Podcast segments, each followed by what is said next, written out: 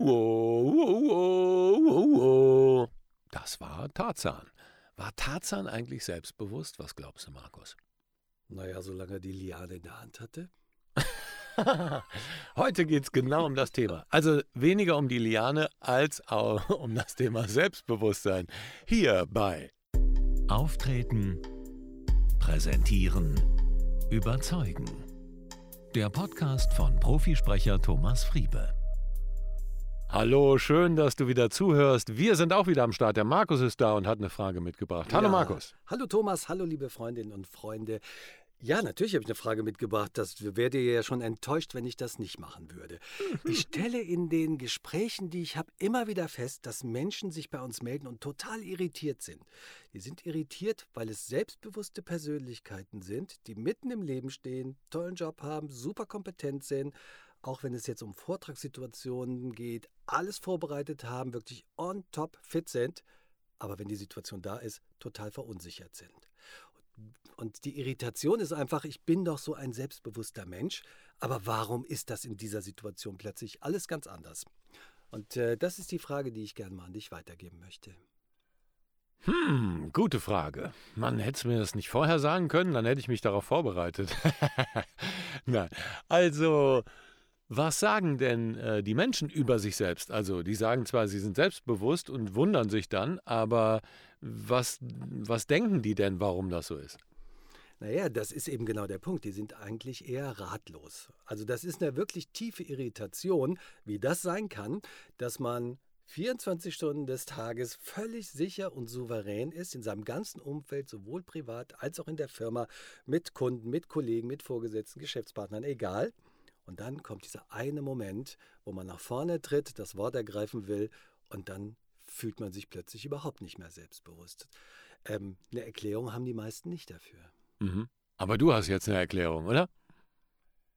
Du bist doch der Coach, oder? Ja, aber, du weißt ja trotzdem, was du denen dann sagst im Regelfall. Naja, es ist ja keine bewusste Entscheidung. Also es ist natürlich kein Prozess, der im Bewusstsein abläuft, für die, wo wir uns für eine gewisse Haltung oder für etwas entscheiden, sondern das sind ja unbewusste Prozesse, die da stattfinden. Das muss man sich fast schon eher wie eine Art Reflex vorstellen. Das heißt, ich komme in eine Situation und die löst dann einen, ja, eine Art von Reflex aus und plötzlich bin ich eben nicht mehr sicher und selbstbewusst, sondern sehr unsicher äh, und zweifelnd. Genau. Und das führt eben nicht nur zu den äh, bekannten körperlichen Symptomen wie Nervosität, Aufregung, also in der Folge dann höherer Herzschlag, äh, schnellere, höherer Puls, schnellere Atemfrequenz, sondern das führt einfach auch zu der Irritation, dass man plötzlich gar nicht mehr weiß, was mache ich hier eigentlich? Mache ich das jetzt richtig? Wie kommt das jetzt an? Wer bin ich? Ja. Äh, und das führt einfach in einer ganzen Kette zu ähm, Unsicherheit. Ja, absolut. Und äh, das ist im Endeffekt dann ein ko- kontextuelles äh, nicht mehr Selbstbewusstsein. Ne? Also wo du auf einmal merkst, äh, jetzt ist diese Situation da und warum bin ich so? Und das ist ja genau das, was die Leute spiegeln oder sich selber darüber wundern, warum das so ist. Und das ist eben, das hat nichts mehr mit dir und mit dem Bewusstsein zu tun, genauso wie du es gerade gesagt hast, sondern es ist, ja, es springt an. Und wenn was anspringt, dann ist das eine Angst, die anspringt. Warum? Weil der Kontext schon mal erlebt worden ist. Ganz oft ist es so. Neulich hatte ich äh, jemanden, der gesagt hat, es war alles gut und dann stehe ich am Flipchart. Ich stand nur am Flipchart. Auf einmal, ich gucke auf das Flipchart und plötzlich fällt mir nichts mehr ein.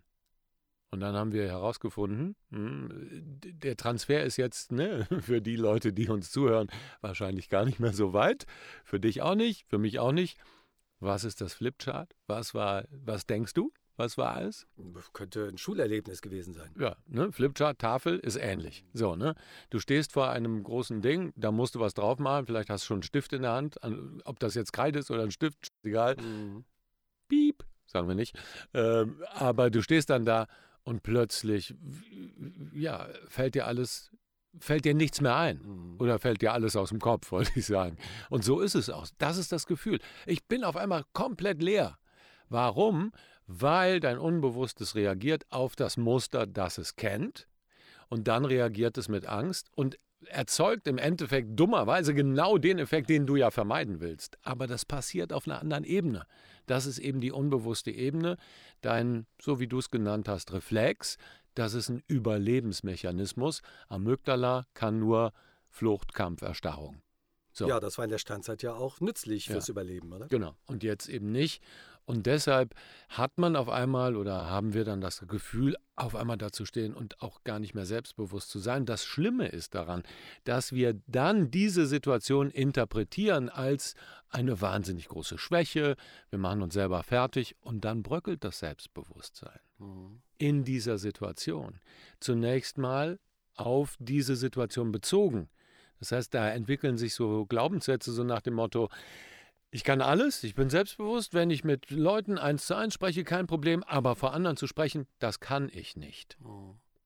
Ich bin nicht derjenige, der in der ersten Reihe steht. Ich bin nicht derjenige, der präsentieren kann. Wenn so ein Satz mit Ich bin anfängt, weißt du schon, okay, da hat sich ein fester Glaubenssatz mhm. entwickelt. Das ist sozusagen ein Seinszustand, der da beschrieben wird. Es ist nicht, ich mache dies oder jenes, sondern ich bin. So, und dann ist in der Folge oft das Problem oder die Herausforderung, dass diese Menschen das aber nicht nur auf diesen Kontext beziehen, sondern es weiter um sich greift in andere Bereiche. Plötzlich ist es dann nicht nur der berufliche Bereich, sondern, naja, ah nee, äh, jetzt haben sie mich gefragt, am Wochenende auch für die Oma noch eine Rede zu halten. Da sind ja die anderen auch da. Ach, früher hätte ich das gemacht, aber jetzt hatte ich dieses Erlebnis. Wer weiß, vielleicht kommt das ja dann wieder. Also schleicht sich so eine Angst da ein, die wirklich zersetzend ist, was dein Selbstbewusstsein anbelangt. Mhm. Und es hat auf einer anderen Ebene gar nichts damit zu tun. Du kannst super im Sport sein und so weiter und so fort, aber da fängt das dann an. Und da ist ganz wichtig zu sehen, okay, das ist deine Interpretation dieses Ereignisses gewesen, was du komplett auf deinen ganzen Organismus, auf deine Person, auf deinen Selbstwert überträgst. Und das ist nicht richtig. Das eine hat mit dem anderen nichts zu tun. Da ist eine doofe Situation gewesen. Warum sollst du das auf dich beziehen? Und das machen wir Menschen oft. Mhm. Und da ist es wieder so, steinzeitlich, Fehler sind schlimmer als das, was gut läuft. Das, was gut läuft, na gut, äh, ne, du merkst ja vielleicht, äh, welcher, in welcher Gegend du das äh, fette Kalb oder fette Reh damals erledigt hast. Aber Du weißt ganz genau, wo der Fehler. Die Fehler, die bleiben im Gedächtnis. Und die Fehler werden uns auch immer wieder von den anderen vorgehalten, in der Gruppe, in der Gemeinschaft. Und damals, als wir auf der Jagd waren, war das natürlich genauso. Und ein Fehler kann dazu führen, dass ein anderer sein Leben verliert. Oder du um Haaresbreite noch äh, am Leben bleibst. Bei denen merkst du dir, die 10, 15, 20, 30 Mal, wo es gut gelaufen ist, das ist selbstverständlich. Das baut so ein bisschen dein Selbstbewusstsein auf. Zehnmal das fette Reh irgendwie im Wald geschossen, wunderbar, oder erschlagen, damals vielleicht noch mit einer Axt oder in eine Falle gejagt. Aber das eine Mal, wo es nicht geklappt hat, wo die Familie fast verhungert ist, das wird dir unter die Nase gerieben. Mhm. So, und das erleben wir ja heute auch in unserer Kultur. Und deshalb ist Fehlerkultur so wichtig, auch in Unternehmen. Aber es wird immer von Fehlerkultur gesprochen, aber sie ist nicht da. Jeder versucht, Fehler zu vermeiden, weil er denkt, dann, äh, ja, äh, auch dann ne, ist es gefährlich und dann werde ich rausgepickt und wenn ich mal rausgepickt werde, dann ist es genau das Problem, was ich habe. Alle anderen gucken wieder auf mich, alle reden über mich und so äh, ja, ist es im Endeffekt, ist es oft selbst gestaltet, auch in Unternehmen, auch in zwischen Führungspersönlichkeiten und Mitarbeitern. Ne, Fehlerkultur, weil die anderen dann, ne, der Vorgesetzte dann vielleicht äh, ausflippt oder sonst was, werden dann Fehler nicht zugegeben, Dinge laufen falsch und dann wird der Druck immer größer. Aber das ist ein anderes Thema. Mhm. Aber du meinst, es gibt immer eine Erfahrung, die sozusagen dem zugrunde liegt? Nein, nicht unbedingt. Also ganz oft ist das wirklich eine Erfahrung und die kann relativ früh passieren und dann machst du dir ein Bild über dich selbst und über diese Situation. Mhm. Und das Interessante ist, je öfter du dann wieder in diese Situation kommst, desto mehr bestätigen die sich, weil das ja zu deiner Identität geworden ist. Und wenn sowas zu deiner Identität geworden ist, dann muss sich sowas immer wieder bestätigen. Und das sind so tiefsitzende Glaubenssätze mhm. dann. Und das hat dann wiederum einen Rückschluss auf deinen Selbstwert oder auf dein Selbstwertgefühl oder dein Selbstbewusstsein. Mhm. Ist ein bisschen Unterschied zwischen Selbstwert und äh, Selbstbewusstsein. Hatten wir auch schon mal an anderer Stelle beleuchtet. Aber das ist ganz wichtig, da hinzuschauen, dass diese eine oder mehrere Situationen, die sich auch vielleicht wiederholt haben und sich bestätigt haben, nicht unbedingt sich immer weiterführen müssen wenn ich weiß, an welcher Stelle oder warum, in welchem Kontext ich das und das gemacht habe oder das und das passiert ist oder ich das und das bewertet habe. Weil es ist ja immer wieder, wenn wir zurückkommen, ist es immer wieder nicht das, was uns passiert, sondern was wir daraus machen, was wir daraus interpretieren, was wir bewerten. Und der, es gibt zwei Leute, die die gleiche Erfahrung haben. Die eine Person bewertet das komplett anders als die andere Person. Das siehst du auch, wenn Leute Erfolg haben. Ein Verkäufer, der ein Nein bekommt, bewertet es vielleicht ganz anders und sagt, okay, dann äh, rufe ich direkt den nächsten an. Und der zweite bewertet das Nein, bezieht sich auf sich und sagt, macht es, äh, weil ich ja den Fehler gemacht habe und äh, hat vielleicht Angst, den nächsten anzurufen. So, der eine baut Momentum auf, weil er sagt, super, ich weiß, bei fünf Nein habe ich ein Ja und der andere kommt gar nicht erst zum zweiten Nein, weil er schon aufgegeben hat, weil er diese Situation anders bewertet. Und das geht dann eben, zahlt sich quasi negativ auf Selbstbewusstsein ein. Absolut. Das ist dann klar. wie so eine Abwärtsspirale. Ja, klar. Aber was kann man denn jetzt machen, wenn man sich in so einer Situation befindet? Ja, also ganz wichtig ist erstmal dich anzurufen, dann wirst du sagen, was zu tun ist und dann sprechen die mit mir und dann ne, kommen sie ins Coaching und dann sind sie das Ding los nach also sechs Wochen. Im Coaching kann man das bearbeiten. Nein, ich will jetzt nicht. Es gibt ja auch eine ganze Reihe von Leuten, die einfach nur zuhören möchten und nicht in Aktion kommen. Also für euch, vielleicht überlegt ihr einfach mal, wenn ihr den Markus nicht anrufen wollt, wie das war. Welche Situation hat euch ja, fundamental erschüttert? Manchmal sind es einzelne Situationen, die unser Selbstwert, unser, unser Selbstbewusstsein erschüttern. Möglicherweise war es auch eine Zeit. Was ich immer wieder erlebe, ist über einen längeren Zeitraum Menschen, die über einen längeren Zeitraum zum Beispiel gemobbt worden sind oder über einen längeren Zeitraum in einer sehr schwierigen Situation waren zwischen dem Chef oder äh, zwischen anderen Mitarbeitern. Da muss nicht unbedingt Mobbing sein, aber das können sehr kritische Chefs gewesen sein oder ähnliches. Oder sehr, sehr großem Druck ausgesetzt waren. Die reagieren dann irgendwann einfach mit so einer unbestimmten Sorge und einer Unsicherheit über sich selbst und analysiert das mal, was war das, was euch den Boden unter den Füßen weggezogen hat? Was, was ist das? Und das kann manchmal einfach nur Kritik von außen sein in unterschiedlichen Kontexten.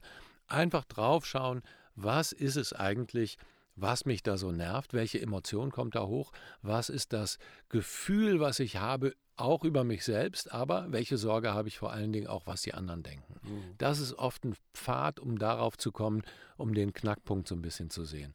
Es ist wirklich viel einfacher, mit jemand anderem darüber zu mhm. sprechen, der einen ganz anderen Blick hat, weil wenn wir in der gleichen Suppe kochen, äh, sehen wir es oft nicht.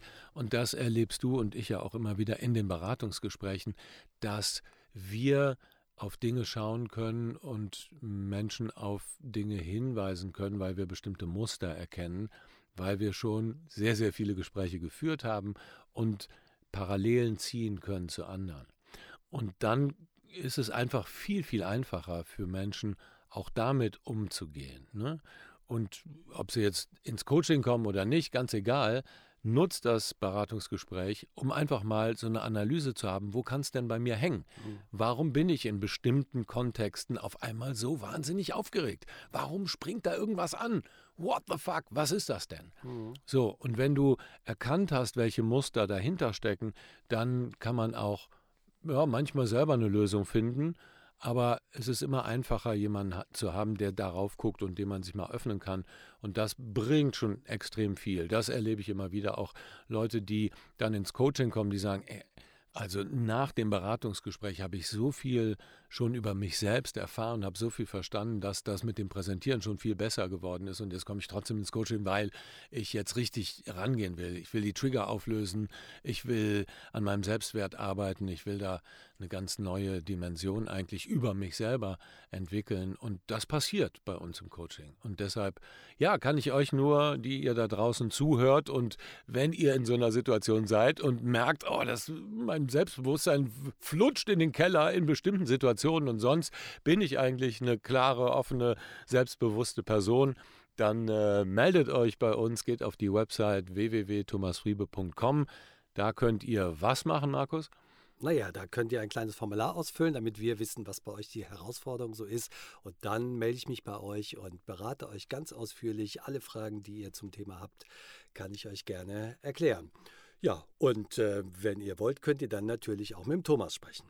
Genau. Und ja, und dann freuen wir uns. Also, in diesem Sinne, ich freue mich, wenn ihr euch meldet, www.thomasfriebe.com. Und ich sag mal, alles Liebe, bis zum nächsten Mal. Euer Thomas Friebe. Das hat sich nicht so gut gereimt, wenn da noch was dazwischen kommt. Warte, ich mach's nochmal anders. Brauchst du nicht schneiden hier, ne? Lassen wir so. Alles Liebe, euer Thomas Friebe. Ja, und natürlich auch von mir alles Liebe von Markus Mondorf.